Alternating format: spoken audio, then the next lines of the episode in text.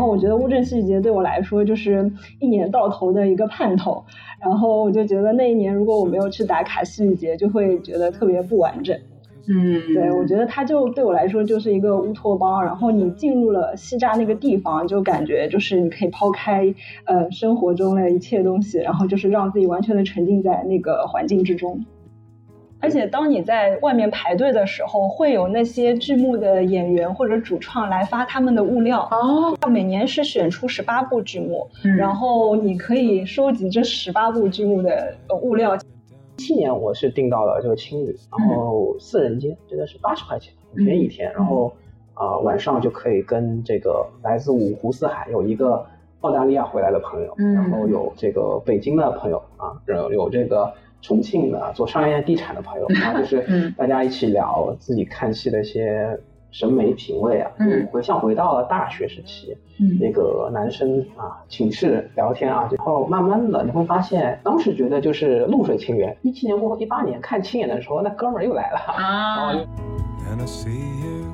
欢迎来到新一期的硬现场，我是你们的车厘子。那我们今天要讲的一个话题呢，就是乌镇戏剧节啊。我请来请来了我的两位好朋友，呃，笑飞跟月月跟我一起做这期节目啊。因为两我知道两位都是这个乌镇戏剧节的资深的观众和体验者。Hello，大家好，我是笑飞啊。然后乌镇戏剧节，我是从这个应该是一六年一六年开始去第四届这个乌镇戏剧节，然后之后每年都去了，包括嗯去年这个比较特殊的时期啊，我也是啊非常顺利的啊来到了这个乌乌镇啊，参加了这个第九届，然后今年是第十届戏剧节，然后也是一年半以后啊再一次做客车厘子老师的节目啊，非常荣幸。Hello，大家好，我是月月。那我和乌镇戏剧节应该是结缘一七年吧，当时是有一个在乌镇戏剧节工作的朋友，然后带我和其他之前呃工作的同事一起去，作为一个考察性质，然后去参加的乌镇戏剧节。然后呃，自从那一年入坑之后呢，我就基本上每年都会去乌镇戏剧节。那从一七年一直到去年的二年，一共是去了五年的时间。嗯。然后我觉得乌镇戏剧节对我来说就是一年到头的一个盼头，然后我就觉得那一年如果我没有去打卡戏剧节，就会觉得特别不完整。嗯，对，我觉得它就对我来说就是一个乌托邦。然后你进入了西栅那个地方，就感觉就是你可以抛开呃生活中的一切东西，然后就是让自己完全的沉浸在那个环境之中。嗯，对，就是为什么做这期节目，是因为其实我以前是怎么样的？我以前是觉得，就是一直知道乌镇戏剧节很久，但是就非常不好意思的是，我一次也没有去过。为什么呢？是因为我觉得乌镇戏剧节的戏，那成熟的都会出来巡演。那我又在上海嘛，那我基本上不出家门，总归有机会能够看到。呃，所以我就一方面也是因为自己就是工作比较忙，没有那么多空余去；还有一方面就是觉得好像要去的这个必要性没有的这么的强，而且再加上因为乌镇戏剧节可能是很多作品的第一次亮相，那它一定是它大部分概率上面会是不是一个特别成熟的作品嘛？那我为什么要去这个地方做一个小白鼠观众呢？就是去当一个试验品呢？所以我当时的以往的一个观念就是说，就是我这个去的动力就没有这么足了。但是我感觉去年其实是对我的一个比较大的改变吧。一个是当时我们都在家里面嘛，大家也都知道。但是乌镇戏剧节就是呃有延期嘛，延期到那个时间点去举办了之后，我就觉得确实好像就像我们月月说的，是一个就是可以放空一切的一个乌托邦一样的一个存在。大家在里面就忘却了很多世俗的烦恼，忘却了正在经历着的很多焦虑啊、迷茫啊、无力的这种感觉啊，到了一个只有戏剧。只有人跟人能够互相交流的那么一个地方。虽然我们知道，也许大大部分人还是戴着口罩，然后大部分人还是要去验那个呃码嘛，对吧？但是还是让人觉得就是非常的乌托邦和令人向往。所以我就想问问两位，到底乌镇戏剧节，你们每年就是可能从几年前开始去了之后，每年都会去一去，最大的感受是什么？魅力在哪里？吸引着你们一次次回去就是参与呢？小飞，呃，我觉得怎么说呢？这个就啊、长话短说吧，就是嗯我是从一二年开始看戏的。那我知道乌镇戏剧节其实也挺早的，因为我看戏有个机缘，就是我当时呢，呃，就是属于刚毕业刚上班，然后话剧这个东西呢，其实以前在话剧社，但是那个社团演的像小品。然后呢，我知道我那时候是格瓦拉的用户，格瓦拉网的生活网的用户，然后呢，他们有一个戏剧板块。啊，然后其实就有一个格瓦拉追剧团，然后你就可以在那边靠写剧评，然后就可以去看很多戏。那我也是这么跟啊、戏剧结缘的。然后我是在一三年呢，他们这个乌镇首届的时候就知道他们获得了这个票务代理啊。其实我很早就知道戏剧节啊，包括那个时候第一届的时候，呃，胡歌和李宇春的这个《如梦之梦》啊，但是那个时候都没有去。我是到第四届的时候，一六年我才去了。然后针对车厘子啊老师刚刚问的这个问题，我觉得就是我第一次去，我看了一个戏，其实我就看了两个戏，一个是王冲的《群鬼二点零》，还有一个是林兆华的呃《戈多医生和六个人拯救十八匹骆驼》。然后我看这两个戏，就给我带来了之前在上海看过的戏剧所没有的冲击。首先那个时候王冲好像啊、在戏剧圈其实也已经小有名气了。但是他的戏在上海也不怎么来，但是在乌镇的话，我觉得呃可以凝聚他当时的一些镜头的表达，包括这个他对易卜生的这个作品全新的演绎啊。当时我记得是在世田广场吧，我看到他的这个戏啊，然后我觉得也是在当时的那个氛围里面，你会感觉到跟普通的啊比较封闭的剧场不太一样，因为那个世田剧场是一个。相对开放的，有啊这个能看到天空的那么一个地方，在一个夜晚，其实是挺漂亮的。然后啊、大岛的这个林兆华的这个戏是他儿子啊，他儿子叫什么名字我记不清楚了，因为大岛年纪也大了啊。他那个戏其实对当时的我来说，呃，就是你可能当时觉得你通过高瓦剧剧团看过很多戏，但是啊、当你面对像贝克特啊、皮兰德罗，然后呃这些人的名字，他其实是啊、这个。有一个啊、剧作啊，然后是改编的啊，然后呃，在这个戏剧里面，你会发现很多的理论、很多的故事啊，包括尤涅斯库他的犀牛啊，其实你是能够感受到自己的匮乏的。然后你之前没有见过这么一种作品，但是你可以观察你身边的一些呃更资深的一些剧迷，可能他们看到的东西会更多，因为你自己可能只看过那个时候看过等待等待戈多，所以可能你对贝克特有些了解，但是你对像尤涅斯库、像皮兰德罗，还有另外两个，我记得是那个那个戏是董永演的，然后另外两个剧作家啊、就一共有五个，然后在一个精神病院里面，然后他们演一些东西啊，然后你其实看的有那么些有很多不明白的地方，但我觉得这也是让我感受到了，就是呃这个戏剧世界的宽广。所以其实啊、第一这个我自己去的这个第四届啊，我记得是孟京辉导演做艺术总监的时候，对，然后嗯他的这个戏还是让我感受到了不不一样的地方，包括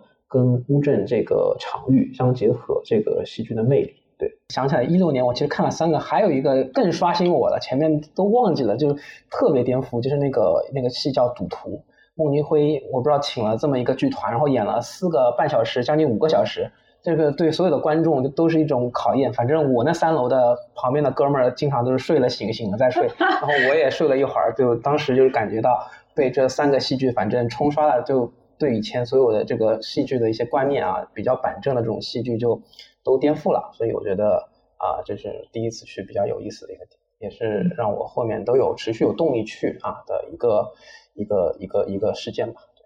所以其实对于当时的你来说，所震撼到的就是一个是有一些就是经典名家名篇的一个呃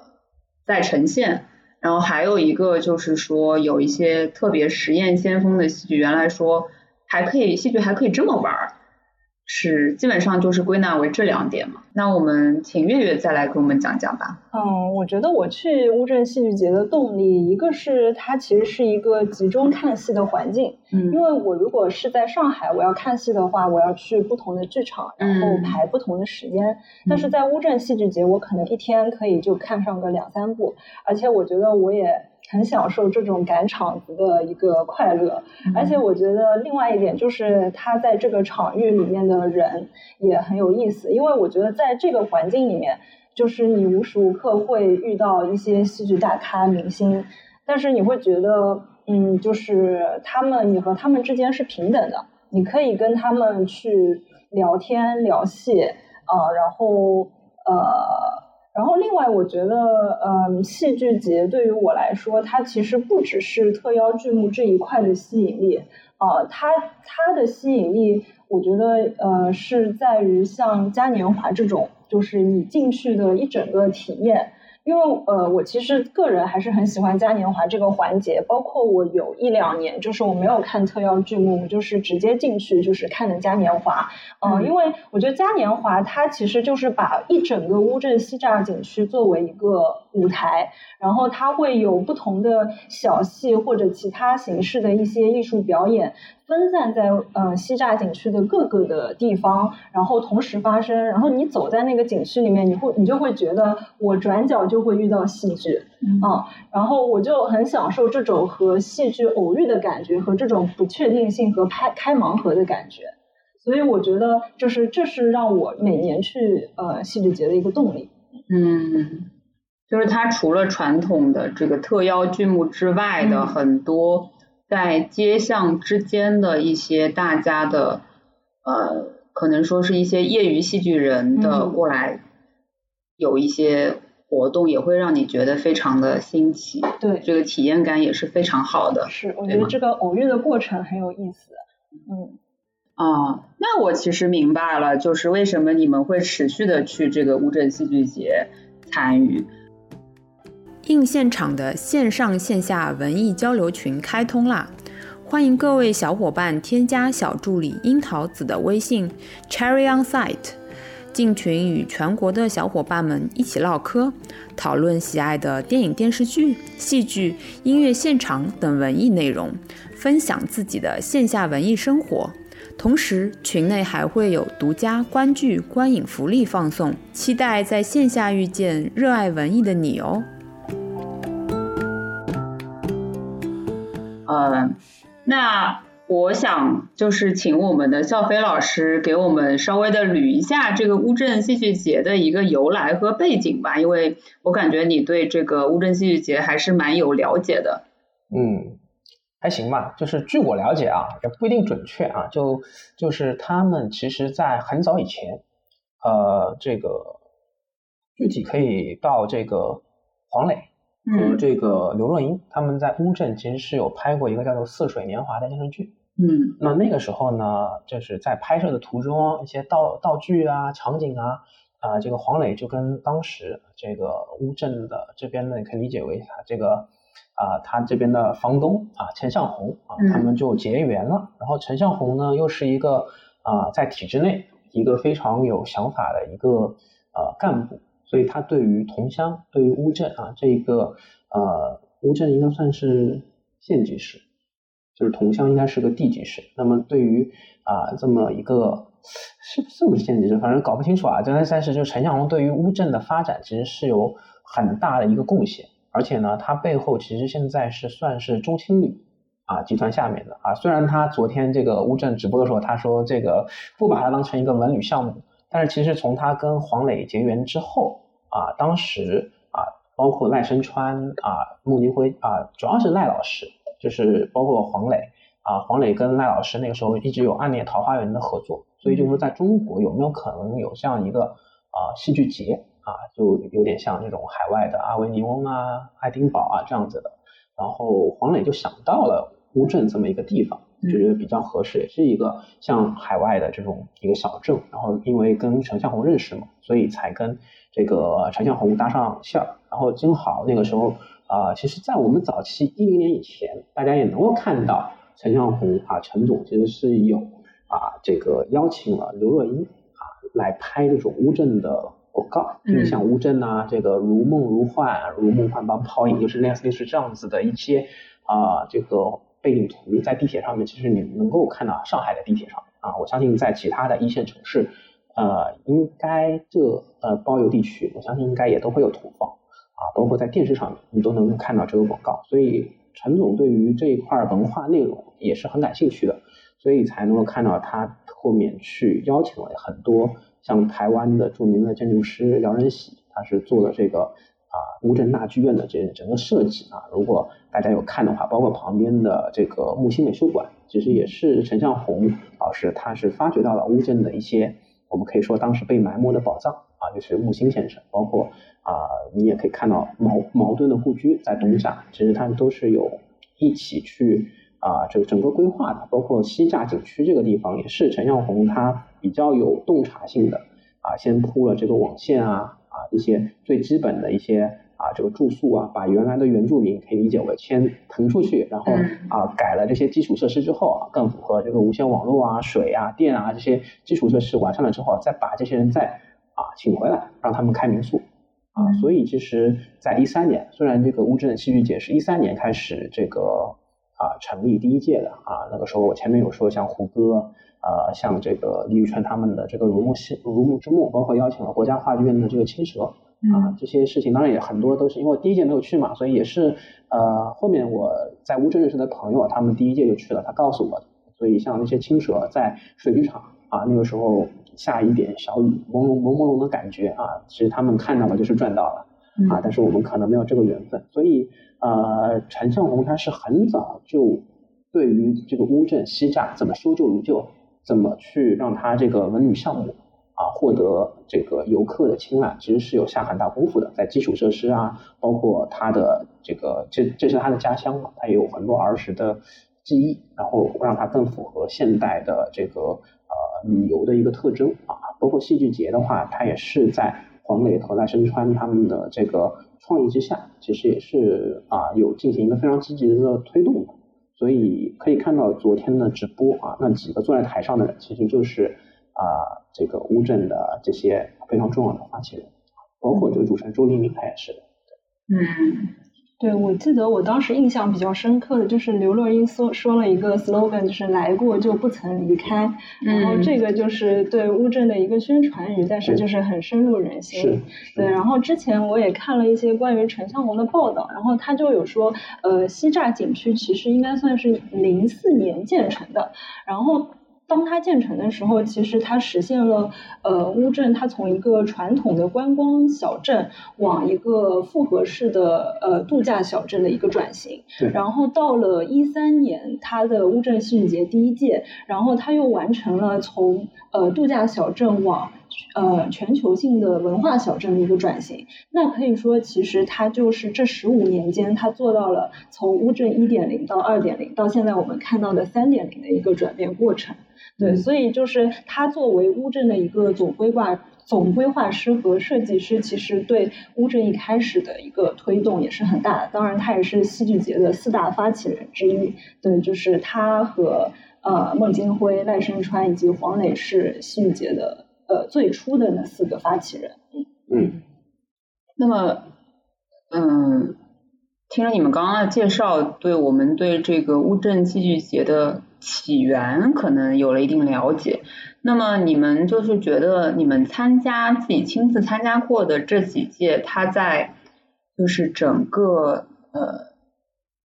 怎么讲，从它的节目的内容呀，包括说这个受众的反馈方面，或者说就是也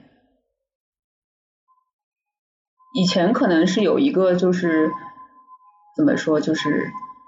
发起总的发起人，但他会换届啊，就会艺术总监，艺术总监会换届。那这样子到底是怎么样的一个历史跟来龙去脉呢？肖飞老师能跟我们讲一讲吗？可以啊，就其实艺术总监是啊，有一些这个也是我觉得陈陈向红陈总他是比较包容的，就是他希望能够凝聚到啊这个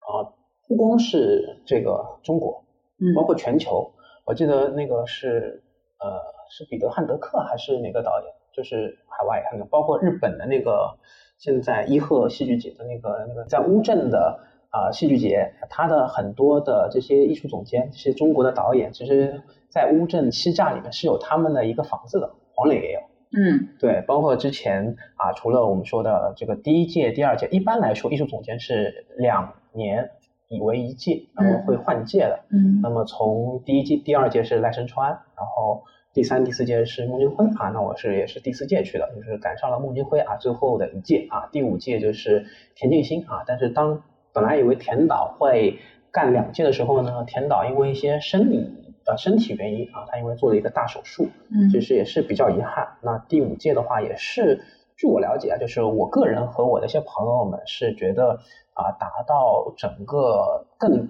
阈值更巅峰的啊这么一个啊这么一届这个戏剧节。然后往后的话，就是这个体验上，我们我们会觉得会越来越不好。啊，因为后面的艺术总监基本上都是孟京辉啊，就他的这个选戏就是口味就比较单调了啊。这个呃，实话实说啊，让如果喜欢孟京辉的这个导演的朋友们，就是可以喷我，但是我不是说孟导选戏有什么问题，就是如果你喜欢看先锋的话，还是很好的。这个无论是什么三姐妹啊，就是他他的这种选戏的风格啊，这种黑暗中的舞者啊，但是看多的话呢，我不知道你们会不会腻，反正我是有点腻的。对，然后然后也没有引入新的导演啊，但是呃，包括因为疫情跟海外导演的一些啊、联动，其实也就啊、暂时停止了。那，今年是解封之后的第一届嘛，虽然是第十届啊，但是我觉得啊、今年可能啊，今年想看的这个入围的戏剧也更开放，我觉得这个是大家可以再观察的一个点。而且乌镇戏剧节它每年都会有一个主题字，嗯，像去年是风，然后他想打的一个主题就是丰收的丰，对吧嗯，？顺利接近，丰俭由人。对，因为我们去年确实处于一个比较特殊的时期，所以我觉得这句话也是特别贴切。嗯，然后再往前一年应该是冒，就是冒出头的那个冒。然后今年的关键词应该是起吧。起嗯，起，对，然后其实也是大家经历了呃呃一些逆境之后一个起来的一个过程。啊、然后他每年的那个主视觉应该也是会和呃著名的画家合作，嗯然后去制定这样一个呃视觉和海报。嗯，对。嗯对，而且就是前面提到没想起来啊，这个可以后面解释。就是像跟国际的导演啊，彼得布鲁克嗯啊，他是以名誉的一个这个荣荣誉导演，嗯对吧？也是跟乌镇有合作的，包括日本这边的铃木忠志。铃木忠志跟彼得布鲁克的戏剧，其实彼得布鲁克我记得有一年是第几届啊，记不清楚了，但是他那个为什么其实也是很获得很多戏剧的资深爱好者的好评的，包括铃木忠志的一些啊这个剧目啊，也是呃让很多观众了解到了这个日本现当代的一些戏剧流行的因素。所以对，所以其实还是挺全球化的啊，它的视野其实是比较宏大的。大家好，我是萧静。呃，我今年有一个新的剧场作品《罗曼蒂克偶尔到来》，将参加十月份的乌镇戏剧节。作为导演，这是我第二次参加乌镇戏剧节，第一次是去年我做的作品是《桃花扇》。作为工作人员或者说演员和其他工种，这是我第五次参加乌镇戏剧节。那罗曼蒂克偶尔到来是我今年，呃，很想尝试的一个新的形式，就是让观众更深度的参与演出。这个是我之前没有太做过的，呃，我会在剧中用一些很经典的戏剧文本，对于大部分观众来说是很熟悉的，或者说至少是听说过的。我觉得剧场应该是一个台上台下共同完成的仪式。那这次我希望观众也能够上舞台进行演出。呃，这次我们的观演形式会比较特别，我会让演区和观众席离得非常近。呃，我们的演出在沈家戏园，是十月二十号的下午两点和十月二十一号的下午两点和晚上十点一刻。因为我对这个剧场做了一些小小的改造，或者说观演关系进行了一些小小的改造，所以我们的观众席位可能会非常的少。那我会尽量让观众的体验变得很好，具体的形式我在这儿就不透露了。这次戏剧节我比较期待的作品有三个，第一个是印度的培尔金特，呃，我之前也看过印度的戏剧作品，但通常来说，从文本到表演形式都是很符合我们观念中的刻板印象中的印度。但我这次看呃剧照，发现他们这版佩尔金特在形式上还是比较特别的。那我也想看看印度的导演是如何去诠释这个西方文本的。第二个作品是孟京辉导演的《臭虫》，《臭虫》其实是一个老作品了，但他这次应该会重新排。我也很想知道，呃，这么多年过去，他的这一版新作的《臭虫》会发生怎样的变化。那第三个作品是李建军导演的《阿 Q 正传》。建军导演在呃差不多十年前曾经排了《狂人日记》和《隐喻》，都是改编自鲁迅的文本。那也这么多年过去了，很好奇他的《阿 Q 正传》现在会怎样做。那跟当时他做《狂人》和《隐喻》的做法肯定是完全不一样的，这点让我比较好奇。那最后呢？关于乌镇，关于西栅景区，嗯，其实我好吃的好玩的，我相信大家在网上都能够搜到非常多的攻略。我个人比较推荐的其实是凌晨两三点、三四点的景区。我每次戏剧节的时候，都会在夜里拎着几瓶酒和几个朋友，沿着河边慢慢走，找到一块很舒服的地方，就地坐下。在河边一边喝酒一边聊天，那个时候的乌镇非常非常的安静、美丽，嗯，好像全世界就只剩下我们几个人，所以那个是我认为在乌镇最美好的体验。那最后呢，我想说的是，嗯，希望大家能够来看戏。我本身并不是学戏剧出身，但是我非常的喜欢剧场，做这么多年。到现在，最吸引我的仍然是在剧场即时性的、现场性的跟观众的那种很微妙的交流感，嗯，以及永远无法复制的每一场的演出。嗯，这是让我非常非常着迷的。那我相信喜欢戏剧的人也是会为这些东西着迷，所以我很期待我们能够在剧场里，能够在戏剧节的街道上，能够在戏剧节的每一场活动上相遇。嗯，这是一个属于所有人的狂欢，期待和你们在乌镇戏剧节见面。我们来。看一下这个乌镇戏剧节的官网啊，呃，它其实有分这么几个板块，一个是叫做特邀剧目，然后还有一个是叫做青年竞演，还有就是古镇嘉年华，嗯，就这几个板块是有这种呃专业或者说是非专业的就是团体可以去报名进行啊演出的，对吗？然后包括这个。除了戏剧之外的，还有一些就是集市呀，然后美食呀，或者会还有一些这种类似的文创品牌之类的，都会对，就会有去在那边办一些这个呃露出展览的一些活动嘛。对。那嗯，我们看到这个每年的特邀剧目，因为昨天开了发布会，然后特邀剧目已经都公布了。那今年的特邀剧目也是。非常的丰富多彩，因为经历过去年嘛，去年因为呃就是疫情没有海外剧目的演出，然后今年的话是会有各个国家，比如说有这个比利时的，然后有英国的，有这个嗯，还有看到有印度的一个剧团也有过来进行演出，对，然后就觉得还挺。不只是可能欧美的一些剧团，不不只是欧洲大陆的那种剧团，它还有很多呃这个各种不同国家和领域的人也今年有都过来交流，我觉得还看着还非常的丰富多彩。然后剧目的话也是看上去有非常先锋的一些作品，也有一些经典作品的在改编，比如说像《等待戈多》呀。啊，经典这种文学作品，像《魔山》呀，呃，然后我们的国内的导演李建军导演嘛，那前两年都是改编的，应该说是呃国外的一些有就是小说电影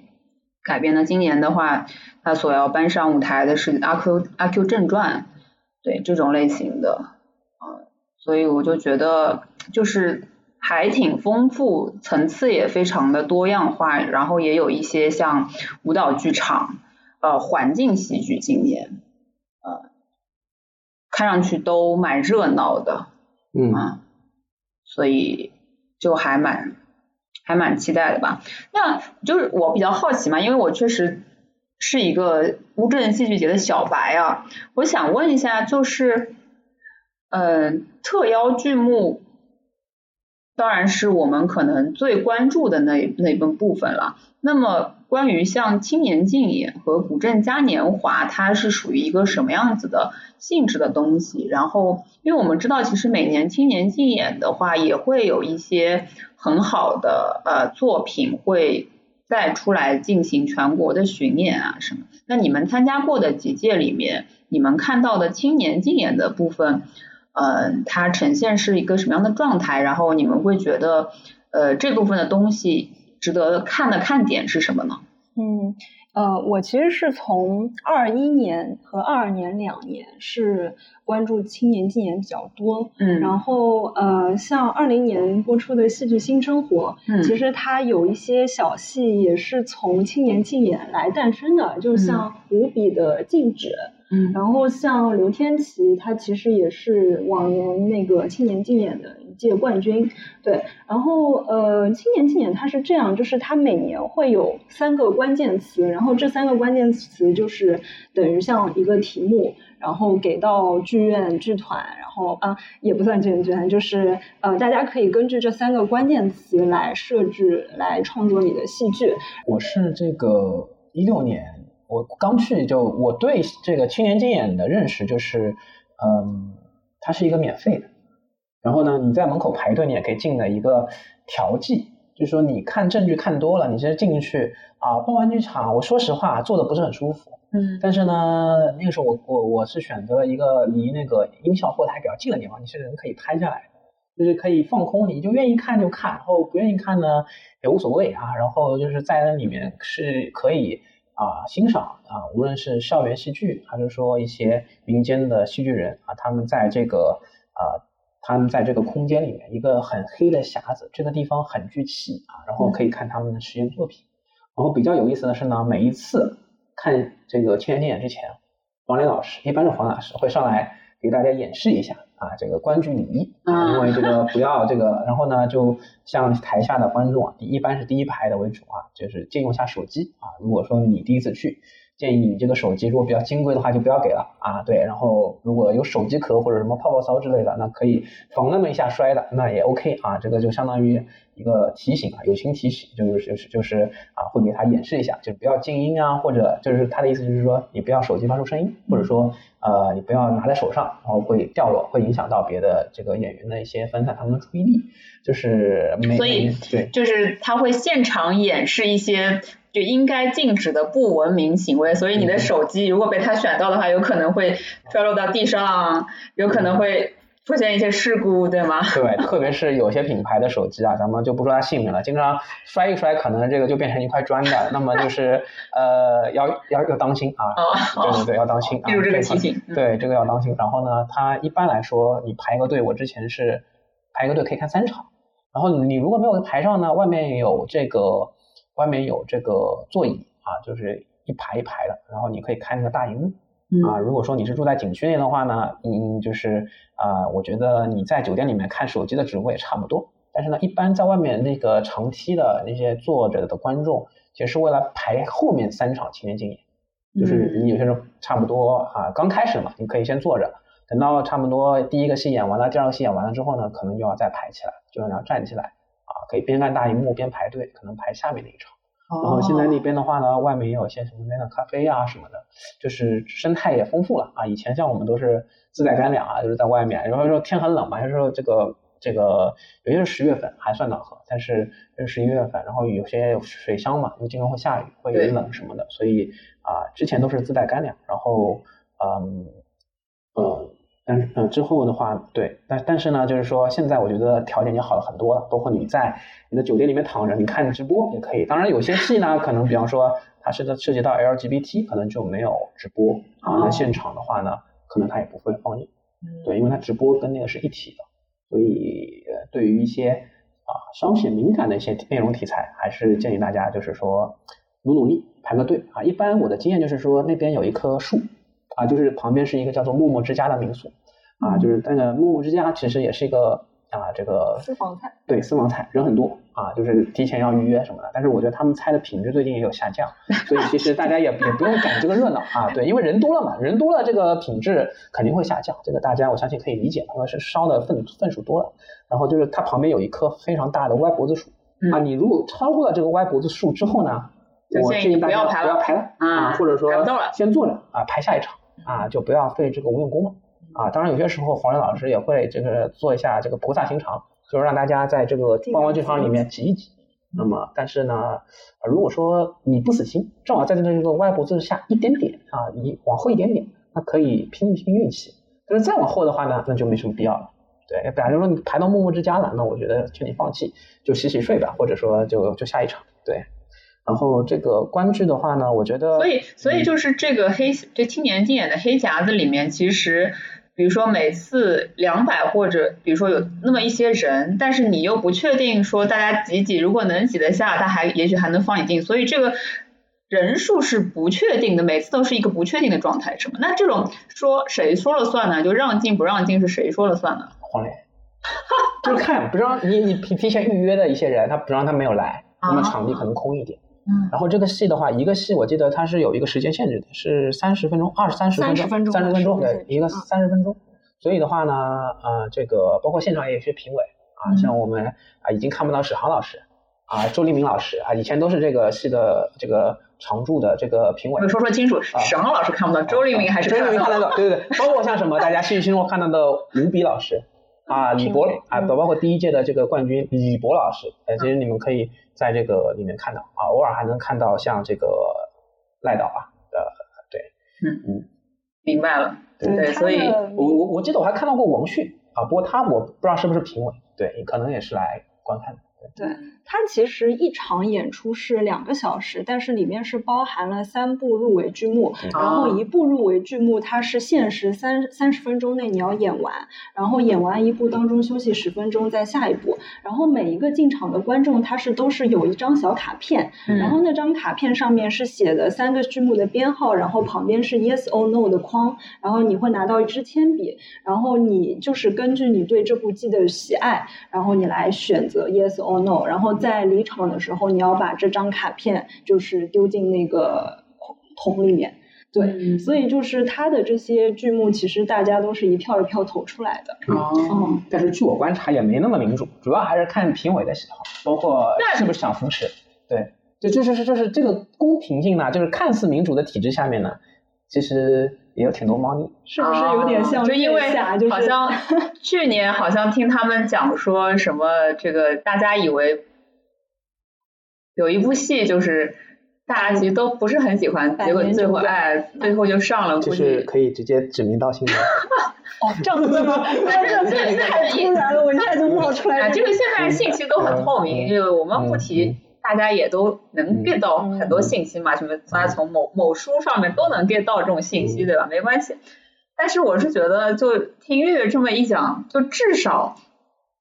给观众感觉你是有这个权利去把它投出来的，是是吗？嗯，对，嗯，这还是一个蛮有趣的活动，就是你会觉得权利还是会在自己的手里面对，如果投出你宝贵的一票。你觉得真的很难全，你就弃权，就不要把这张卡丢进那个桶就可以了。或者说都打一样的分数高分对，就是一个鼓励嘛。其实这样的心慈手软的观众还是非常多的，嗯，菩萨心肠。而且当你在外面排队的时候，会有那些剧目的演员或者主创来发他们的物料。哦，所以你可以，他有十八，每年是选出十八部剧目，嗯然后你可以收集这十八部剧目的呃物料。其实，在外面的桌子上面也是都可以拿的。对，哦，然后呃，其实我当时也有看到，就是剧目和剧目之间的演员会互相鼓励说啊加油啊，然后观众其实在外面排队，在交流的过程当中，其实你也可以知道，呃呃，这些戏演下来哪些是比较受欢迎的。是他们这些戏其实会轮流演，然后每一部入围剧是可以演三遍。然后最后是选出六部戏，呃，是最终进决赛，然后决赛再是有一个小镇奖，就是最佳剧目奖和一个应该是最受欢迎奖吧。对，嗯，有这样子两个。对，这个我再补充一点啊，就是如果你去这个青年竞演的话呢，它有一天啊，除了我们月月说的演三轮，它其实它的第三轮我们称之为饕餮，就是说它在第二周的周五，一般是周五，嗯就它从早到晚全部都是青年竞演，所有的入围的就就是这个就是像上轮盘一样，就是车轮战，一个个下来。如果你是青年竞演的特种兵，比方说我我今天就干青年竞演，啥都不干，嗯就排，对吧？一般基本上来说，你前三个看完之后，你如果没有没有抢到现场抢到票的话，你后面基本上就在外面看，然后我再排我再排进去，我再出来外面排，然后再进去，就是那种特种兵啊，我觉得可以考虑一下。对，那就是什么叫饕餮？就是只要你胃够大，我就一天撑死你。就是他所有就是这这一场啊，这个无关于排名啊，这个基本上也也就不打分了。前面两轮的评委基本上都看完了，这个只是说针对啊、一些可能说有有这么一个机制啊，所以这个呃，那换句话说，这也是没有入围的这些青年竞演的同学最后的一次在乌镇展现的机会对是机会。对哦，但是说如果说你有那么一天，比方说我啥都不干，我今天就看嘉年华或者青年竞演，哎，你这天就可以晕晕出来干这个事情，嗯就比较合适，因为它相当于多囊多囊括到了。对嗯，所以嘉年华也是会和青年竞演，比如说这个饕餮的这一天是比较近的一个时候，是吗？还是说嘉年华是不是嘉年华，它是一个在乌镇嗯所有的地方都有可能会发生的一个戏剧活动，然后他每天的时间都是要看他当天的一个时间表。公布的，对吧？对我对于嘉年华其实没有太多的一些感情因素，因为我嗯个人觉得最早的嘉年华他们找了很多欧洲的一些呃艺艺术家，他有很多装置艺术，但其实你你你平你在一个戏剧节啊，其实最早他们的感受就是说你在戏剧节，其实呃对于这些嘉年华的内容。啊，就更多的他不希望你是一个纯戏剧的一些东西，因为这个东西你在剧场就可以获得满足，嗯对吧？然后你找一些民间剧情没有意义啊，很多都是什么行为艺术或者装置艺术。那我记得以前有一个老外，他身上各种桶啊，这种什么乐乐器啊，这种各种击打，就就就琳琅满目给你的感觉啊。然后还有就是我看王子的这个肢体剧啊，他当时有青年竞演，然后也有嘉年华啊，他的这个他跟他的这个啊叫什么拿大顶，对他的那个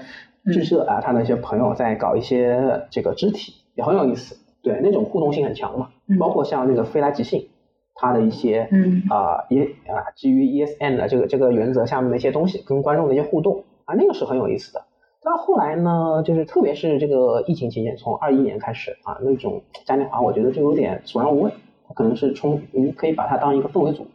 啊，它嗯的这个内容的呃欣赏价值，在我看来就不大了。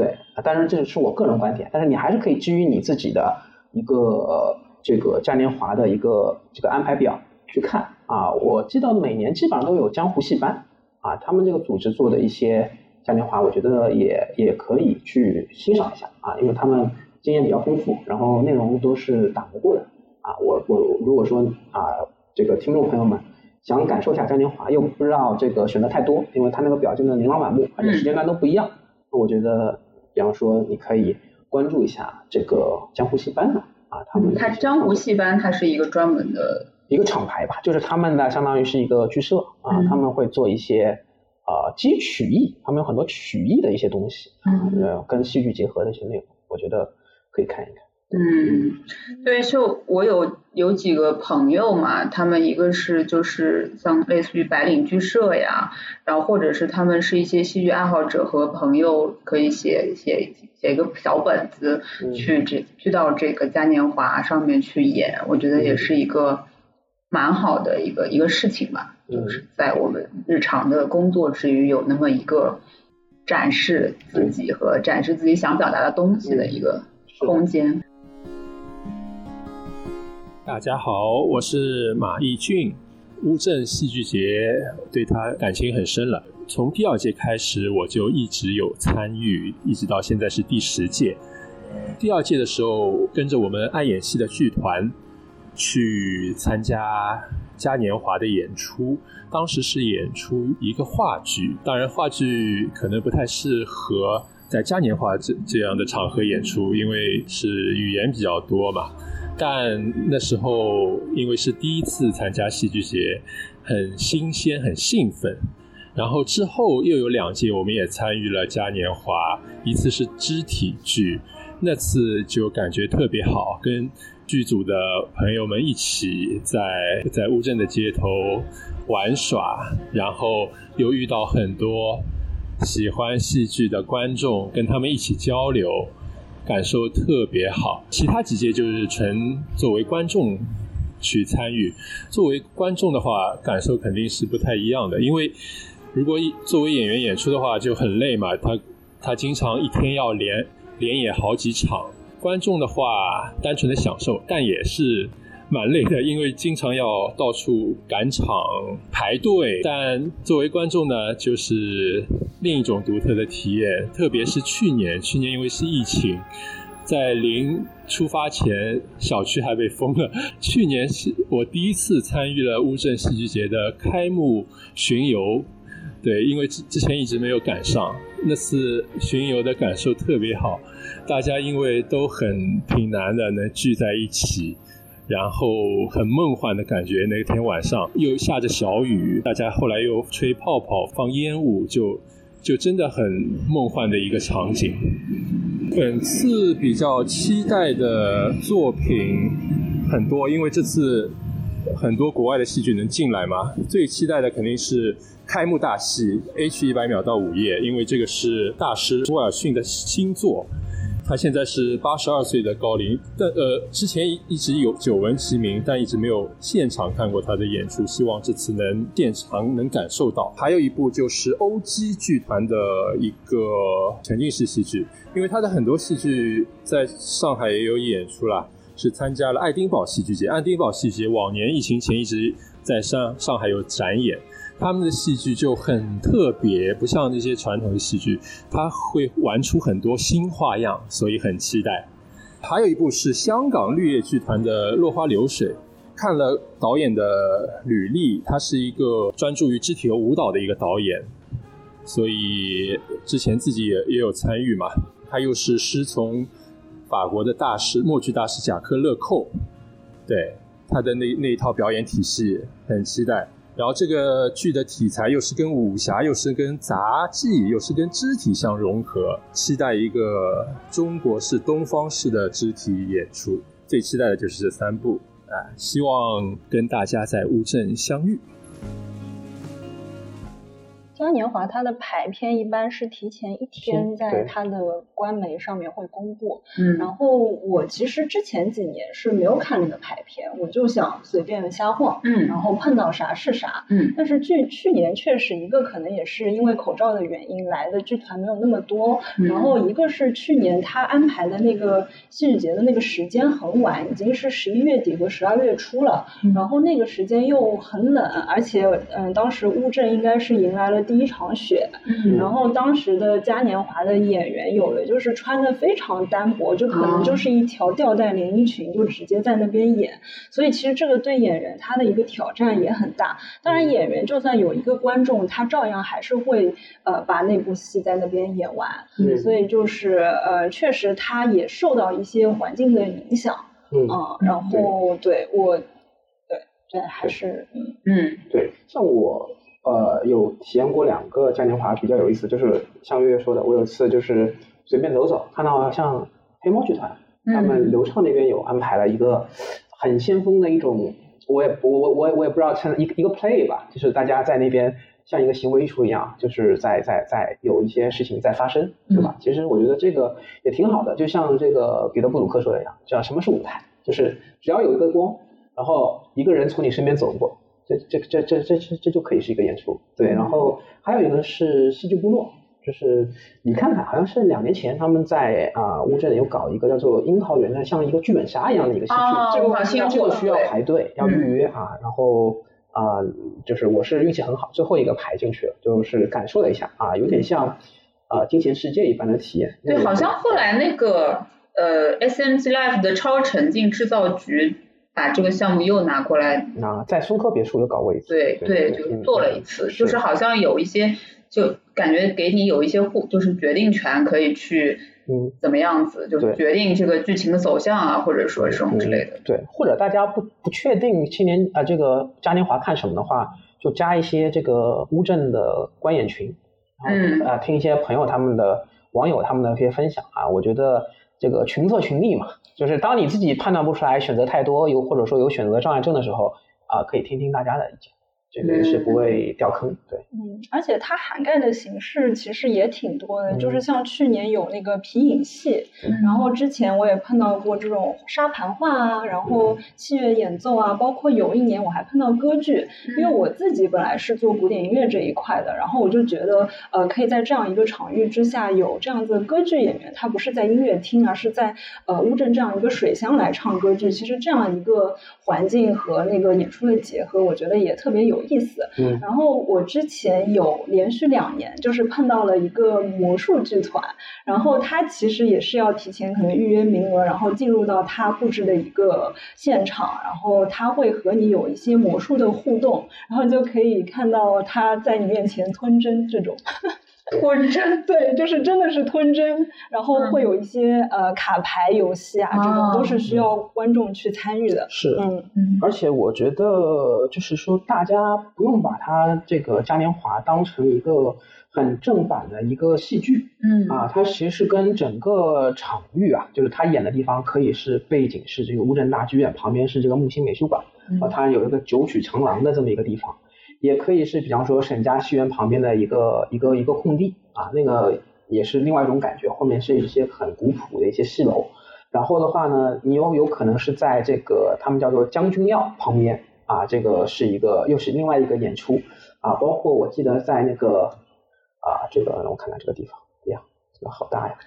就是在一个塔旁边，白莲啊塔，白莲塔，呃，它有一个庭院一样的这个地方啊，我上次是看到有一个曲艺的一种演出，昆曲啊，那也又是一种不同的体验，就是大家，我觉得月月前面说的那个挺好。就是你不用特别刻，你就算你不特意别刻意的看那个时间表，嗯你走到哪看哪，它其实是一种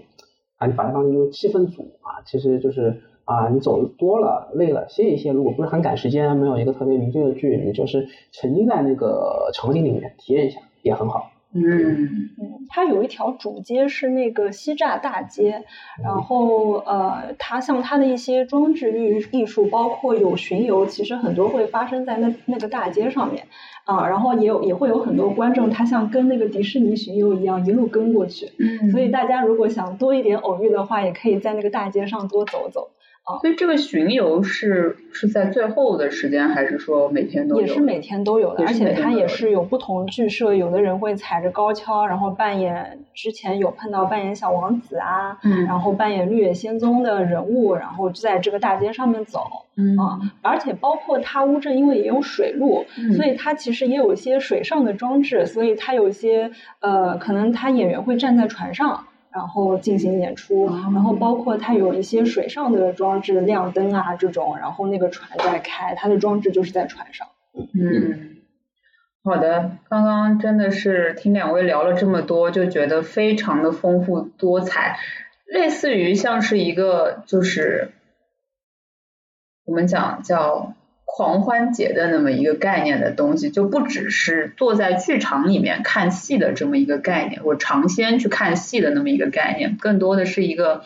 大家一起进来感受氛围，然后一起来玩儿、一起来体验的这么一个场域。对，那接下来我们进入这个实际的一些，给大家讲讲这个买票和怎么玩儿的，怎么玩儿好乌镇戏剧节的一些实际的攻略吧。首先，我要问你们一个问题啊，就是你们一般是先订住宿还是先抢票？就哪种东西是更合理一点？对于这个有好的乌镇戏剧节的体验来讲，我个人觉得你要先抢票，然后嗯或者说你至少要知道你要这个看的戏是几月几号，你比嗯较想看的戏是几月几号，你再去看有没有类似的住宿。哦，对，但是现在我知道有很多朋友都是先先不管订住宿定住宿，周末的先对订掉，然后这个看演出再说啊，先把空的时间啊这个看出来，我觉得这个也还也也不错，这个因人而异吧。月月呢？一般对，因为嗯往年它的那个定档其实是会提前好多个月公布的，嗯。然后一般那个定档一公布，也会有很多人马上去订那个住宿，因为它确实它西栅里面的住宿也就这些，然后性价比高的就是更少了，嗯。所以一般大家会先把这个抢抢一遍，包括周末你又是特别旺季的时候，嗯。嗯，而且就是我个人还是比较喜欢住在西栅里面，然后一个是它有一些戏就是可能要演到凌晨零点的那种，那我在西栅里面我就可以直接看完戏，我就跑去酒店睡觉了。嗯啊、然后呃，另外它就是你如果住在里面的话，是你可以呃呃免就是免去你的那个门票，嗯嗯呃，该哦，不是免去门票，是住那个酒店，它是可以打折购买门票，哦、而且就是，呃，如果你只有戏票的话，就是戏票可以抵门抵那个景区的门票啊，然后如果你那个你没有看你没有戏票，但是你比方说在里面订了酒店住宿，它是可以买到打折后的这个景区门票。啊，对，当然去年因为口罩时期那个门票也很便宜，我也买过，那个时候也买过门票进去的。对，嗯啊，抖音上面我记得，呃，有套餐。不是就一张门票五十块好像。啊嗯，，对，那还挺一般来说可能是一百四还是一百二，对，但是那个时候好像只要只要几十块啊，哦是不是五十块那么低？我我那这样子看来就是应该是对，就如果说你呃没有戏票，这个是包括所有的戏票，还说就是特邀剧目的那些？特邀的戏票，正价票。呃，要超过八十块钱的票，对，一般以前有一百八、二百八，现在好像也见不大到，一般都是三百八。就是说有些学生的啊，这些校园的啊，他要学院啊什么什么啊，他那个学生学院不就就学院的那些戏票啊，基本上都是八十块的。啊，或者叫特价100块票，对？这种是不行的。但是哦超过我知道这超过八十的就是 OK 的，对就是三百八的你进就可以抵进去门啊，票。就一般来说，就是你如果有一张差不多价值是高于门票的戏票，你就可以免费进去了。对那如果你没有的话，就需要支付去这个这个它这个戏剧节主会场的西栅呃西栅这边的一个景区，对吧？对，嗯，嗯对，因为呃，就是你如果是住在西栅外面的话，你最你最好可以每天排一场戏，这样你每天就可以凭你的戏票就是免费入园，不然你就要购买一百五十块的那个西栅门票啊，是这样子。对啊，然后你如果住在酒店里面的话，它是会采集你的脸，所以你每天都可以自由刷脸出入。啊这个叫通行证，嗯，对，就是人脸识别，对，对，因为它确实有些活动，它就是放在西栅外面的，不，比就如说那个戏剧集市，嗯对，那个叫北架架场，场，对对嗯它会有一些展览啊、放映啊，包括它有那个夜游神现场，就是蹦迪用的。对，然后就是都放在那边，包括那个子夜朗读会嗯和白日朗读会都是在那边。所以你呃，就是你如果只是持当日的门票或者戏票的话，你进去就出不来了，嗯出来你就要重新再买一次票。是，对对是是，所以住在酒店的便利就在于这里，而且它的那个电瓶车应该是二十四小时都有的。嗯啊，就接驳车。啊，这里我补充一点啊，就是接驳车这个东西前面月没有讲，就是也是景区内的住宿的客人是免费的。还有的，那你如果景区外的嘛进去也还好，就是十块钱我记得啊。你要去特别远的什么网剧场啊，那个乌镇会议中心，你必须要做这个的啊。纯走路，特种兵当然也可以的，对对，对特种兵来说没什么不可以的。去阿那亚戏剧节的那个嗯对对，因为你看地图的话，它的整个西栅的那个是一个长条形，然后你从一头走到另外一头，其实还是需要一些时间的。十五分钟左右。对，然后它在景区一旁，它有一个风雨长廊，那个长廊就是专门开电瓶车用的。对，嗯，对，而而且电瓶车是景区里面唯一的代步工具，它什么自行车什么也没有的，对，都没有，都没有哦。你除了哦对，而且那种是电瓶路好像也不太适宜啊，它是平路，也是平路是吗？对对，所以就是你它是两条横横横向的结果，对、嗯。对，纵向就是就像你说的是水向不平的，还有河嘛，对它，嗯所以一条就是月月说的这个啊风雨长廊路过的那个风景其实也很好，嗯。从这个通湾客栈那个风雨长廊到这个啊这个呃枕水啊，然后水乡驿啊，最终到达这个水上青年旅社，这是一条，另外一条呢就是啊，经过大剧院的那么一条大直道，然后到这个网网网剧场啊、国家会议中心啊，包括这个昭昭明书院，对对，嗯，它是随招随停，而且你如果要出门的话，你可以让前台直接帮你打车叫叫车，对，可以叫车，对你体验还是很好的。对，所以说那问题来了，那如果说，因为我们知道这个，我们刚刚白天的时候已经看了一下这个乌镇景区内的，就是西栅景区内的这个住宿，已经是感觉所剩无几了。嗯那住在外面的话是怎么样的一个住法呢？是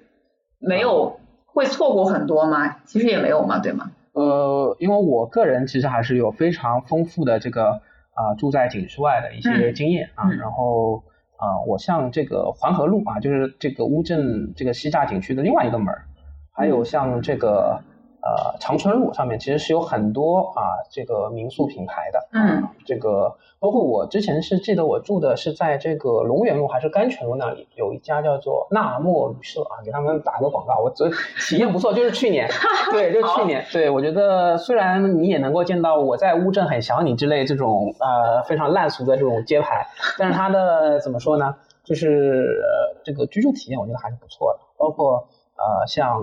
那边也有希尔顿嘛，虽然离得远一点。对，嗯但是旁边有很多这种民宿品牌啊，所以我觉得啊，在住这方面的话，呃，嗯，除了前面我们提到的，在里面可能你要花一些，你其实你戏票你其实可以抵这个景区门票，对不对？然后啊、你这个电瓶车你就花钱嘛，对吧？对，而且什么对其他的地方也有一些集市，也有一些活动可以去。对如果怎么讲，就是戏票有的时候，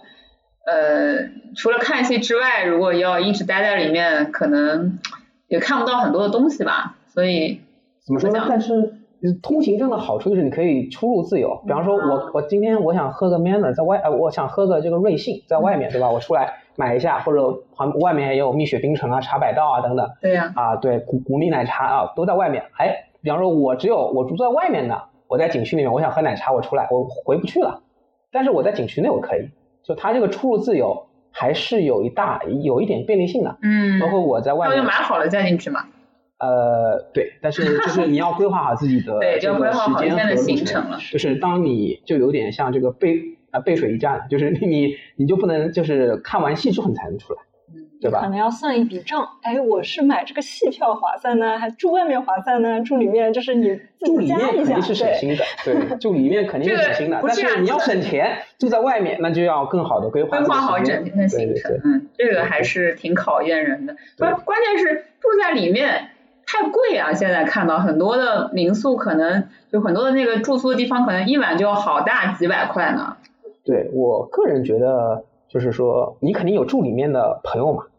呃，应该有，或者没有你就尽量有，那么你就多了一个在戏剧节当中的一个歇脚的一个地方。其实这就啊呃，我觉得就已经方便了你很多了，嗯，对吧？然后你有个可以串门的地方啊，对吧？然后啊，你你你自己可以提供一个情绪价值嘛，给你的朋友，对吧对，然后的话呢，这样你就给他买两方便很多。杯奶茶，对，这样你就方便很多这样你就方便很多啊。然后的话呢，啊，你住在外面，其实你看完，你其实戏剧节嘛，你主要就去看个戏。你看完戏之后，其实你出景区啊，前面月月说的这个戏剧集市有很多这种啊，这个夜生活的夜宵啊，对，包括它有一个呃放映室啊，嗯一直在你进去有个懒人沙发，很多懒人懒人沙发可以看那个爱奇艺的节目啊。前年是放迷雾剧场的戏，什么八角亭啊什么的，然后嗯去年是放一年一度喜剧大赛第二季嗯啊。那么其实也是一个很好的跟朋友交流的一个地方。然后你下面可以去吃这些美美美食集市，然后啊通宵的时候可能有一个子夜朗读会，对吧？那嗯其实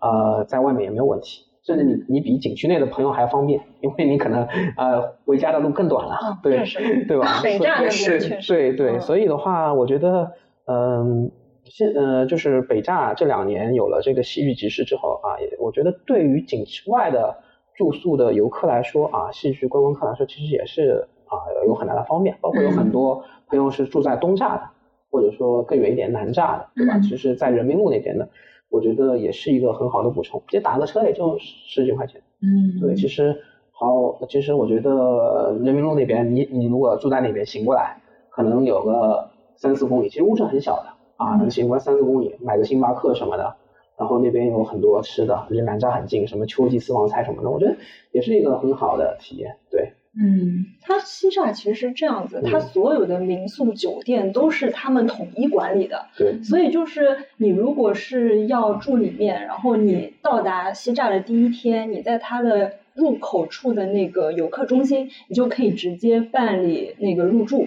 然后他会把你的行李直接送到你住的地方，然后你就可以直接甩开行李去玩了。啊，这个我觉得是体验还可以，还不错，这个是很周到。但是对，一般也不会带很多东西嘛，行行李箱什么的不一定。但是如果你有的话，就会方便很多。嗯。对，那听说就是我们的月月同学和这个笑飞老师都有住过这个里面的这个青年呃青年旅社，对然后他听说就是青年旅社其实很多是就是青年竞演的那些演员和剧组的人住的地方是吗？对啊，那就是也会在里面遇到一些很有趣的，就是。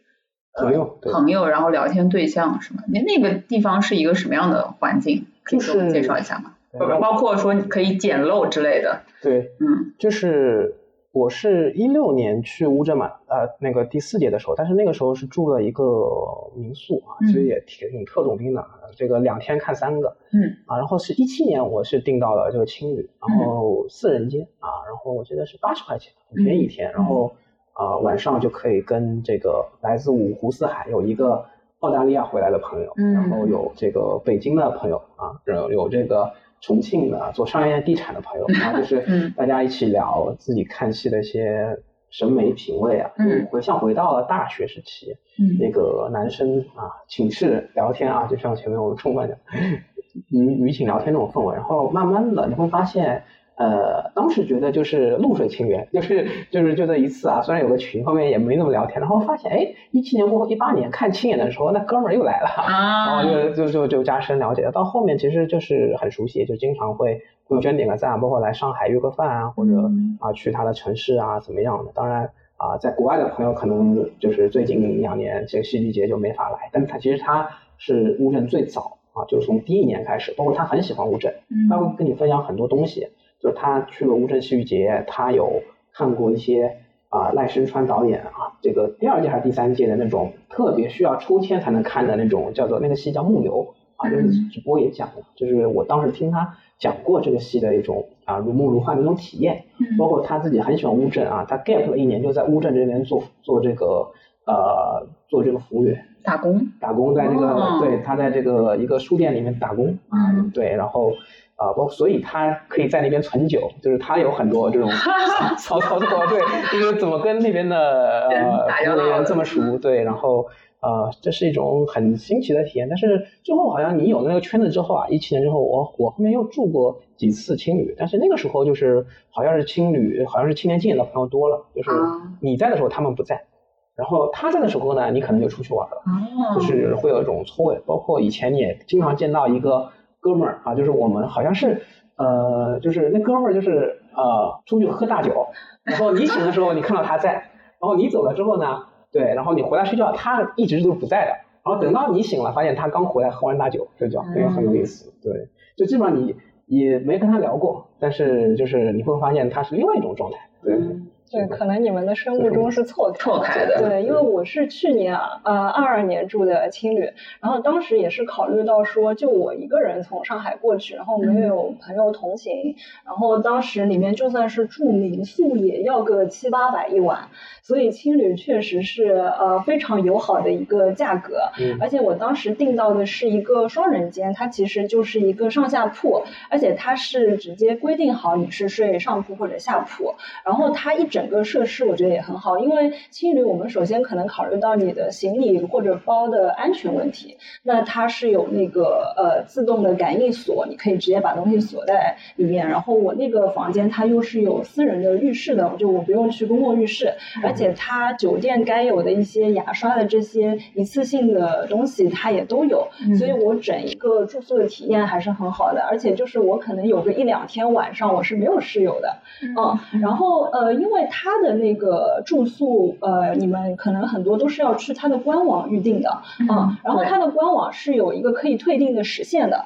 所以就是像去年，就是大家在很多人去不了的情况下，就是在临演前，其实是有很多房间又重新空出来了，对，所以呃，建议大家也可以多刷刷那个官网，说不定你就捡漏到了一两间房间，对，对，像我就是去年我先住那个纳莫，就周末嘛，大家比较。挤挤，但是可能我这个工作日的时候，那大家可能回去上班呢会多一些。那么你去前台问或者打电话啊，我就是问有没有青旅，他说有，那其实我就去那么住的。嗯，对，所以有些时候你觉得满的时候，可能你再打个电话，说不定会有一些转机。对，然后的话，我因为现在的青旅只有水象这个青年旅社，就是前面。啊，这个月月说的啊，这个其中从风风雨长廊这边过来的这个车，但是其实我更早住的时候啊，在一六一七一八年的时候，其实是有另外一个青旅的，它叫做紫紫藤青年旅社，是在这个世田广场和水剧场当中啊。那么现在这个地方呢，已经呃不做民呃不做青旅了啊，它就是封闭起来了啊，因为它是在一个紫松树下面嘛，其实它那个居住的感觉会更好一点啊。那水象的话。啊，因为现在也没得选嘛，那就只能这样了。嗯，好，那聊了关于住宿篇，我们再聊聊，就是我有一个极端的问题啊，就比如说呢，有些人可能就是错过了这个我们这次抢票时间，因为是九月十七号上午十点嘛。嗯。那我预计还是会蛮激烈的，因为毕竟大家都憋了很久，然后今年感觉大家出游的呃这个兴致又很高嘛。万一他错过了抢票时间，或者他一张票都没有抢上的话，应该怎么样去丰富他的这个戏剧节的体验呢？他还可以做什么呢？就是他比如说在抢票当天的那个特邀剧目他都没有抢上，那他是不是还可以有一些什么别的选择呢？嗯，那这个我来说一下，因为我这个经验特别丰富，因为我基本上。也抢不到票，然后这个 怎么抢票对住宿一般也都很佛系。我看戏剧节是很佛系的，而且呃经验比较丰富嘛。然后所以其实啊，我觉得大家不用很焦虑啊。像我就是非常的佛佛系，但是可能如果说对于一些新观众来说有一些焦虑，我觉得也都正常的。就是你可以先进一些乌镇的这些戏剧群，有很多这个戏剧自媒体都有自己的观众群，嗯，可以去在里面求票。但是呢，不建议在这个呃抢票之后这个去求，那个时候大家都比较上头，嗯，而是我建议你可以在戏剧节附近啊，就是可能会有一些分手票啊，或者这个我们所谓的这个加班票啊，啊，或者这个出差票啊，嗯，这是很多的，也很正常，对，有人临时来不了了，被割了，对，计划赶不上变化，这个永远都是在的，但是不用特别焦虑，因为。啊，我的观察就是很多人会在抢票的时间之后，第一时间在这群里面各种求啊，什么各种什么飞书文档啦，什么各种 Excel 啦，这个在我看来是没有什么太大必要的。嗯，就是你你度过这个焦虑期，然后你再演出，特别是我有很多戏，就是一个靠阶级，另外一个呢就是 就是靠阶级，就是没有就是靠朋友，就朋友，比方说以前买了这种什么大满贯住宿啊，整个戏都有的，他有几几什么戏不想看，那我就去收嘛。对吧？包括有些朋友可能有一些变故啊，什么朋友来了要去喝酒，喝酒要去应酬，对我就收下来。然后这个是靠朋友接济，然后还有嘛，就是这个，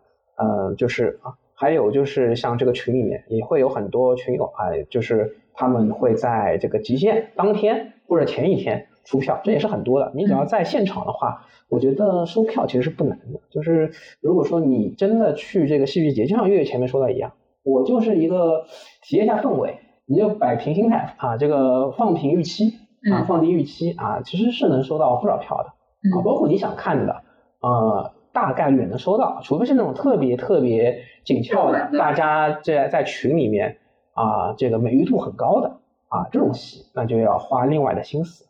啊，一种就是去现场，如果说你是住在景区内的话，就是你去现场啊，他一般会放个十张票左右吧。对，然后站站站票嘛，站着就是或者说是不不是站着先去排队啊，你们这个领到就买好票之后，你进去就可以坐着了。但是这个比较累。如果说那这种一般是它本身就有一定的名额呢，还是说就是捡漏，就是哪个嘉宾不来了？呃，呃，不是退出来的？它是固定的一个流程，哦就是说除了线上购票之外，啊，它每一次在这个现场都有一个现场票，嗯就是差不多十张票左右啊嗯。如果剧场小的，你要是什么秀水廊这种地方，嗯可能只有五六张啊啊，这就比较少。我当时提前去排过，对就是二一年看那个乌达克在乌镇大戏院那边，嗯然后就提前两个小时去门口排队，嗯然后看前面大概排了三个人，嗯然后我和我小伙伴是三个人，然后最后放出了六张票，就是我和三个小伙伴正好进去。哦，那太巧了。他其实是每场开演前，就是有一些买了票的人，他可能没来，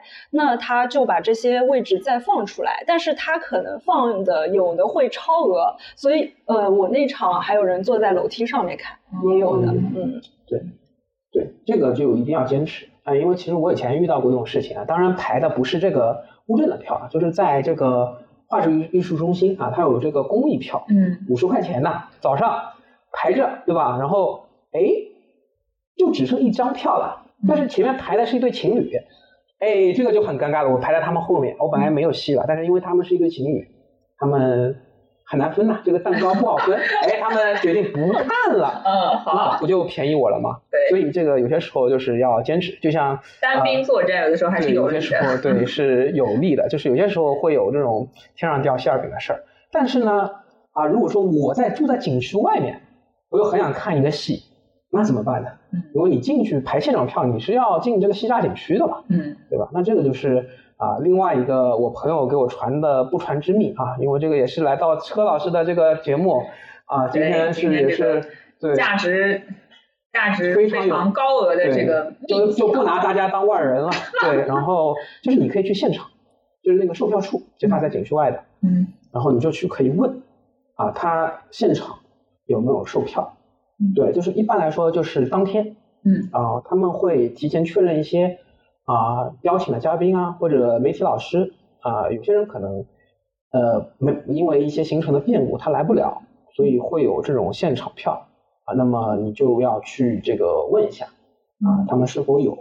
啊？那这个时间也不固定嗯啊，但是我觉得可以就是跟那边的售票处的。呃，老师啊，联络一下感情，呃，问一下，就是对，然后就经常问一下，对这个就有可能会捡漏。啊、有可能会捡漏，但是这个我肯定还是有不确保，而且这个票对这个是原价买的，嗯但是这个怎么说呢？呃，这个不确定，而且的话，位置我也不能说是很好的位置，因为我上次买那个杂拌九楼沙拉，嗯买过一次是坐在最角落的啊，哦最高最角落的一个地方，所以它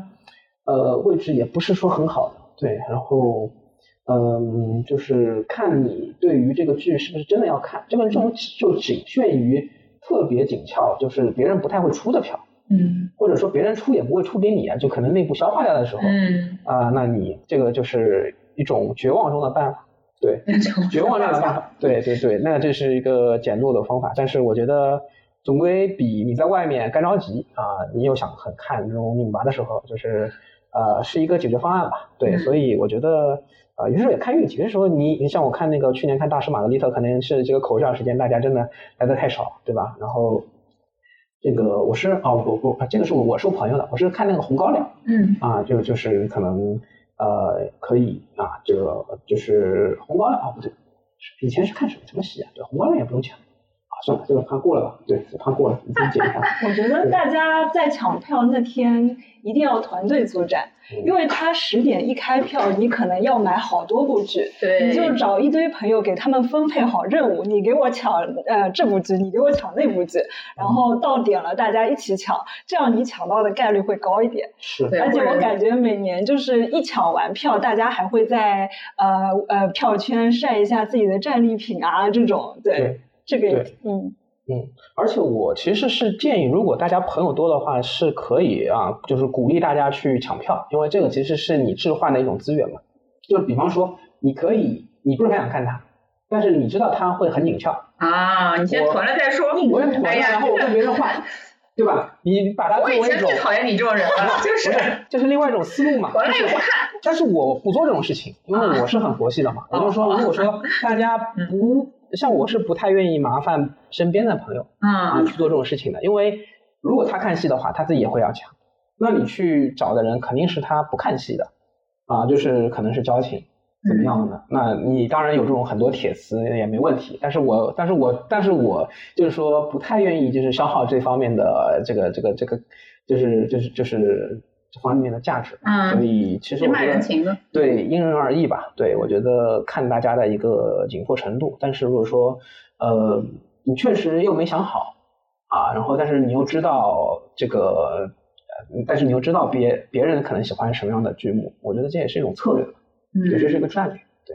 对，我有一年是比较幸运，正好在那边遇到了我的一个记者朋友。啊，然后呢，他正好下面有一场活动，他那场的票看不了，他就直接送给我了。嗯，然后而且那一场票又是很火爆的，是当时因为戏剧新生活火了，嗯所以就是当时那场是养鸡场的故事和巴西，就是那种好像他们有人就是提前八小时在那个剧院门口排。嗯，哦，我那一年其实也有提前两三小时排，但是肯定排不到那你们太难了。，PK 不过。对，嗯，我在售票处帮一个朋友，就是搞搞到了这个票，对 他他只排了半个小时，而且他一开始误把我当做黄牛，对对，然后因为我在那边纠结要不要告诉他这个事情，对，嗯，果然还是要手握一些人脉。对对。然后，因为他们经常说嘛，就是每年乌镇戏剧节，其实你可以偶遇到一些明星啊什么这种，你们有没有过过这种体验啊？呃，我觉得在那边明星不稀奇啊，就是不稀奇是吗？对对就随便，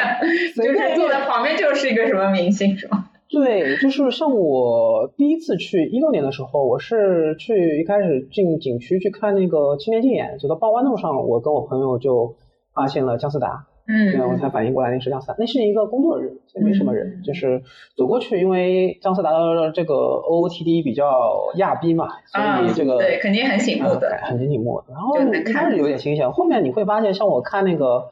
奥尼金的时候，这个旁边的座位，我那时候买的比较好，就六百八还能坐一楼靠当中的，就哦旁边是那个多多和那个这个孙俪。啊啊，就是对黄磊的对对对女儿。对，包括我在水剧场看一个看一个什么戏的时候，旁边啊、后面是林林青霞嗯。啊、对，就是很多就见怪不怪。包括我看一九一四吧，我记得好像这个戏的时候是、就是洗手间嘛，嗯。就是我坐在靠边的位置一楼，但是当中有人上洗手间的时候，是倪妮跟周迅从我前面走过去，啊，对，这个就很多，包括你去看一些白日梦朗读会，之前像倪妮呀啊、一些这个作家啊、都有很多，他们会去做高天鹤啊，他们会去做这样的分享，所以嗯、呃我觉得就就你在那边好像挺。呃，包括有些时候，呃，包括有一次我我记得我是晚上回自己的青旅，看到黄渤我哥喝喝高了，就是脸脸好红就蹲在那边儿，对，也没人打扰他，对，或者跟他打个招呼什么的，就是在那边好像普通人跟明星的隔阂界限没那么大，界限没有那么大家大大家都变成一种戏剧爱好者，也不大会打扰他的生活。就是胡歌在那个似水年华门门口嘛，就那个黄磊的酒吧嘛，就那那那天好像是包场，很多嗯明星都在那儿。呃，就是一般来说是戏剧节开始的一两天吧，嗯对，所以不算是一件很稀奇的事情。嗯这听上去蛮蛮好，有点像那种以前在西区上学的时候，就是在剧场都会偶遇到很多的这个演员，他们是就是演完了之后直接有的是签个名，或者有的时候就直接去背这个双肩包就去坐地铁，这种很随性的嗯状态，就没有什么架子。就会，而且在那个场域里面，可能他们也大多数是一个观众的身份进入到这个对剧节，所以大家也不会特意的去打扰他们，就可以看一下能不能偶遇到一些，是。对，反正这种不经意的偶遇反而是我觉得最最好的一种体验推荐一个高频偶遇的地方，就是似水年华，就是黄磊开的酒吧。啊，所以就是一般到了晚上，大家可能看完戏就会去那边小酌一杯，然后你嗯。可能隔壁桌就是一桌明星大咖嗯这种，对但是大家还是会保持礼貌的距离，而不是说我追星就是扑上去那种。所以我觉得明星在那边，他们也做自己，也是处于一个放松或者是素颜的状态。因为嗯我记得我有一次过一个桥，然后我朋友就突然拍拍我说：“哎，刚刚走过去的是不是倪妮？”然后就你会觉得就是明星就是和你那个擦肩而过的普通人，是嗯是，而且像呃子夜朗读会这种，他就是会请明星就是读自己喜欢的书，嗯所以你就是可以近距离的安静的坐下来，就是看他们和呃和你分享一些他们喜欢的文学作品。嗯，然后我记得我当时我有个朋友，他是偶遇了芷安老师，呃，是一个作家，嗯。然后嗯。对芷安，然后芷安就在那边说啊，今年我是史航请来的，嗯然后我来戏剧节，我从来没有离家那么久，因为他当时他是住在北京那边，啊，而且我朋友是偶遇了两次芷安，他后面有一次看戏是芷安坐错了位子。然后就坐到他的旁边，嗯然后因为我这个朋友他是学医的，那嗯芷安他其实之前也是弃医从文，然后他们就有从聊起来了。对医学，哦然后聊到了文学，因为我这个朋友他也是，就是现在是从事文文化这一块，嗯对，对对所以我觉得这种呃平等的交流的经历也很也很特别。对嗯对。但是，比方说那时候路过博哥，还是有女粉丝会上去跟他合影，但博哥也很友好，都是配合的。嗯虽然啊、然后我在乌镇好像也是跟老狼和孟导有有过合影，那个是在看一个从清晨到午夜啊，那个时候是清晨五点，我们蹦完迪啊，就是他那个那个陈明昊的那个剧作里面是是有有有有这么一个环节，然啊，后蹦迪大家都很嗨环节，嗯结结束，对，跟着那个音乐，然后就结结束了嘛。他们黑猫剧团那个时候是真的是特种兵，演完这个从清晨到午夜之后，还要第二天去那个杭州去演我爱叉叉叉嗯啊，那个时候很厉害。但是那个时候就是那个氛围很嗨，对，所以就是好像是我唯一就是跟明星比较近距离接触的那么一次。是因为我二零年看了《戏剧新生活》，然后当时这个综艺就让我很上头，然后等到二一年的时候，就是他其实那边的像赵小苏啊、丁一腾、吴比这些，他都出现在了乌镇戏剧节。那当时就是其实他们的真人基本上都看了一遍，然后都去求了签名和合影，然后他们也很乐意去呃和观众有一些交流，而且当时印象比较深刻就是刘天琪他本身自己是处于一个比较社恐的状态，然后就他可能从来没有体验过被大家团团围住的这个、哦这个状态，嗯然后呃我们谢谢他给我们的签名，他也会加倍的感谢你说谢谢你来看我的戏，我觉得这种就很好。对好，那我们接下来聊一聊吃喝玩乐吧。就是刚刚有略有提及到一些这个呃，怎么样去就是玩嘛，就是在那个北栅那边有一些戏剧集市啊，然后也有一些可以就是呃呃有一些饮料和吃喝的地方。那从你们自己的经验来讲的话，还有一些什么地方是可以就是特别推荐去？有一些美食，就是除了这看戏文艺之外的一些体验。嗯，我们请肖飞老师先给我们推荐一下吧。对，因为我景区内的就月月说吧，然后我其实比较擅长的是景区外，就因为去的也比较多嘛。我们在景区外啊、我跟我的朋友们都探索了很多这种面店啦，啊餐啊这个叫什么？就是我们包括在外面这个同一首歌还唱过歌的，就就是一些娱乐 有 KTV 唱歌对，同一首歌是一个非常 old school 的一个 KTV 啊，其实也不建议大家如果去唱啊，但是这个氛围就是你你如果平时在什么纯 K 啊这种地方，那肯定是差很多的。然后就是在这个 KTV 这条路上面有叫新华路，对，然后像这个立盛面馆啊，还有这个排骨面，其实都是啊、乌镇这边啊的同乡人，他们是非常喜欢去的一个面店啊。立盛它是二十四小时开到很晚的，但是排骨面馆是啊只在早上啊营业到下午一点，而且很多时候你中午去十二点的话，很多很多面就没有了啊，就是很多很多这个 SKU 就被卖完了，所以它生意是很好的。所以如果但是戏剧节做到早起挺难的，我是有一次七八点钟去当早饭吃的，哦就是不一样的啊。然后或者说你通宵了，然后去吃也是合适的。通宵我也吃过啊，对，所以这是一个地方啊，就是这个算快餐嘛。然后在南栅这边啊，我是比较推荐有一个叫做秋季私房菜的啊。那么这个地方的话呢，大家大众点评也可以看，包括秋季私房菜附近也是有很多这个。呃，无论是什么这边的羊肉面馆啊什么的，都是我觉得啊、品质不错的，应该是要胜于景区内的。嗯。对，